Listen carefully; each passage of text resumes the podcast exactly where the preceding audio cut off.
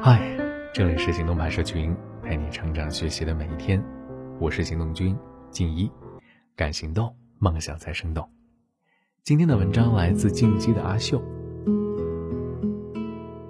我呢，做个人成长和职场内容已经三年了。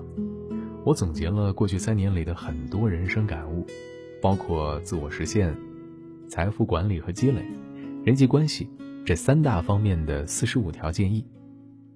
这些建议呢，要么是我亲身经历和实践，要么是我周围朋友的直接经历。相信其中有一些，一定能够对你有所帮助，起码有所启发。第一部分，我想讲一下自我实现。第一呢，不要低估时代的作用。一位长者曾说：“人的一生当然要靠自我奋斗，但是也要考虑历史进程。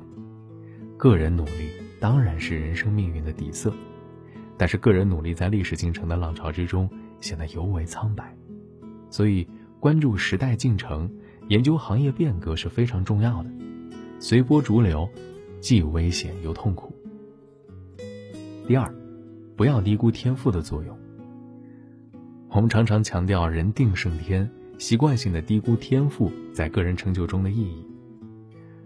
人呢，对自己也经常会有盲目的自信。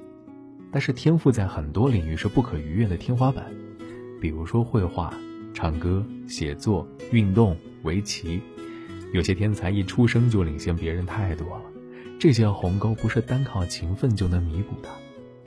比如说围棋领域就有一个说法，当你十六岁的时候还没有成为职业初段，那就说明基本没有太大潜力了，余生成为职业棋手的可能性几乎没有。当然了。这个并不是要否定勤奋的重要性，而是说你要找到自己擅长的领域，不要在一个反复尝试都看不到希望的领域死等。第三呢，如果你没有抓住一个机会，那就说明这个机会不是你的。不要花太多时间惋惜失去的这个机会，而应该苦练内功，总结经验，为下次的机会到来做好准备。第四，优秀学历带来的人生红利是大多数人无法想象的。时代越发展，各方面的竞争越激烈，社会对求职者学历的要求可能会越高，而不是越低。因为未来经济对劳动力的要求是越来越高，而且高等教育人才会越来越多，供大于求的情况下，门槛自然也就越来越高了。就更不用说好学校带来的事业人脉。知识等方面的差异，所以啊，如果你还有考学的机会，好好抓住；如果已经工作了，可以考虑一下在职学历，但是要仔细研究，不要被骗喽。第五呢，一个人能实现什么样的成就，影响因素是极为多元的。一个人能赚多少钱，实现多大的成就，最主要的是看工作成果，但仍然受非常多元因素的影响，比如。人脉了，领导赏识了，人际关系了，职场斗争等等，甚至很多因素还会在不同的阶段唱主角。所以，不要想着只做好某一件事就能够实现跃迁，你可能要做好一百件事儿，你的现状才会有根本性的变化，急不得。第六，不要给自己设限，但是要谨慎的尝试。你可以输给天赋，也可以输给竞争对手，甚至你可以输给时代，但是不要输给我认为我不行。但是当然了，不要每一个想法都跟随，而是要谨慎研究和判断之后，对有五六分把握的机会全力输出，对于反复尝试还不能出结果的方向果断放弃，因为你很可能天赋不在此。第七，终身学习的人啊。会比当下无所不知的人走得更远，但前提是你的学习要为了你的工作人格完善服务，能够提升你的格局视野，而不是什么书都看，什么知识都学。第八，保持独立思考，不要轻易的相信别人的观点。信息大爆炸的时代啊，很多人出于各种各样的目的传播各种各样的信息，如果不能保持独立思考的能力，很容易被带着走向弯路。比如说，前几天我就看一个同行的作者在说，他周围的牛人都特喜欢帮助别人，无数人受过他们的恩惠，而且是送佛送到西式的全方位帮助，以此广结人缘。评论区一堆人表示受教了，但是这明显不符合常理啊！虽然不排除有人喜欢助人为乐，但如果说一个人有求必应，喜欢为别人提供全方位服务，那只能说明他可能工作不饱和吧？怎么会有那么多时间呢？牛人往往并不博爱，更不会随便撒币，他们知道并不是所有人都值得帮啊。这个作者一定是有隐藏的前提没有看到，比如牛人只会帮助自己认为有潜力的后辈，或者在某些领域通过帮助别人。找自己的机会等等。如果你要跟随别人的观点，一定要仔细的思考、反正，并思考放在自己身上是否使用之后再做决定，一定不要盲目的跟随啊。第九呢，不要当喷子，对自己不理解的事儿暂时保持开放心态。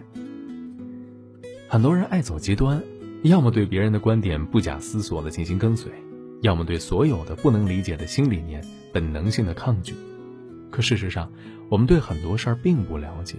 如果有一件事情不符合我们的既有认知，那你应该在独立思考的基础上保持开放心态，或者思索其他成立的可能性，但是不要一棍子打死。全盘拒绝意味着没有了解的基础了。第十呢，不要让别人的成功给自己带来焦虑。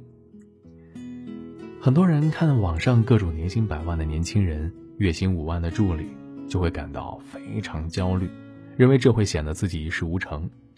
大可不必啊，因为其中有真有假，而且别人的成功与否，实际上跟你并没多大关系。接纳真实的自己，把自己的事儿做好，你就已经足够好了。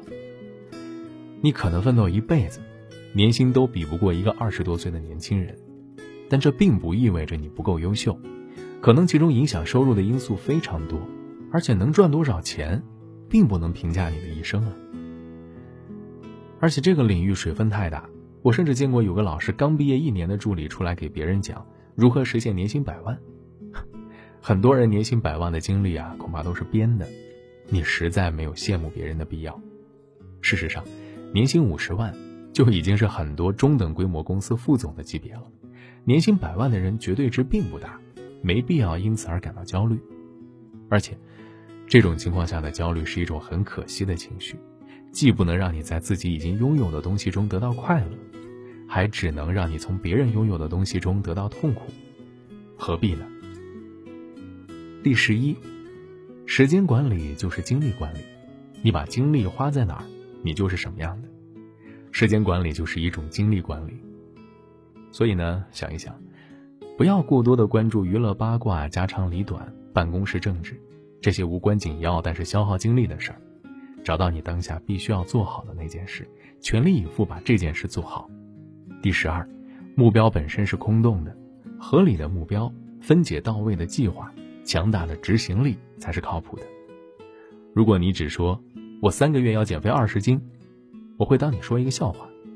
但如果你把目标拆解到周，计算好每天要减少摄入的热量，然后身体力行，我会对你无比敬重。第十三，不招人妒是庸才，工作好的人被人评头论足，甚至被意图陷害都是正常的。前者可以不理不睬，后者找机会 KO 他。好了，今天先说到这儿，你还可以关注微信公众号“行动派 Dream List”，还有更多干货等着你。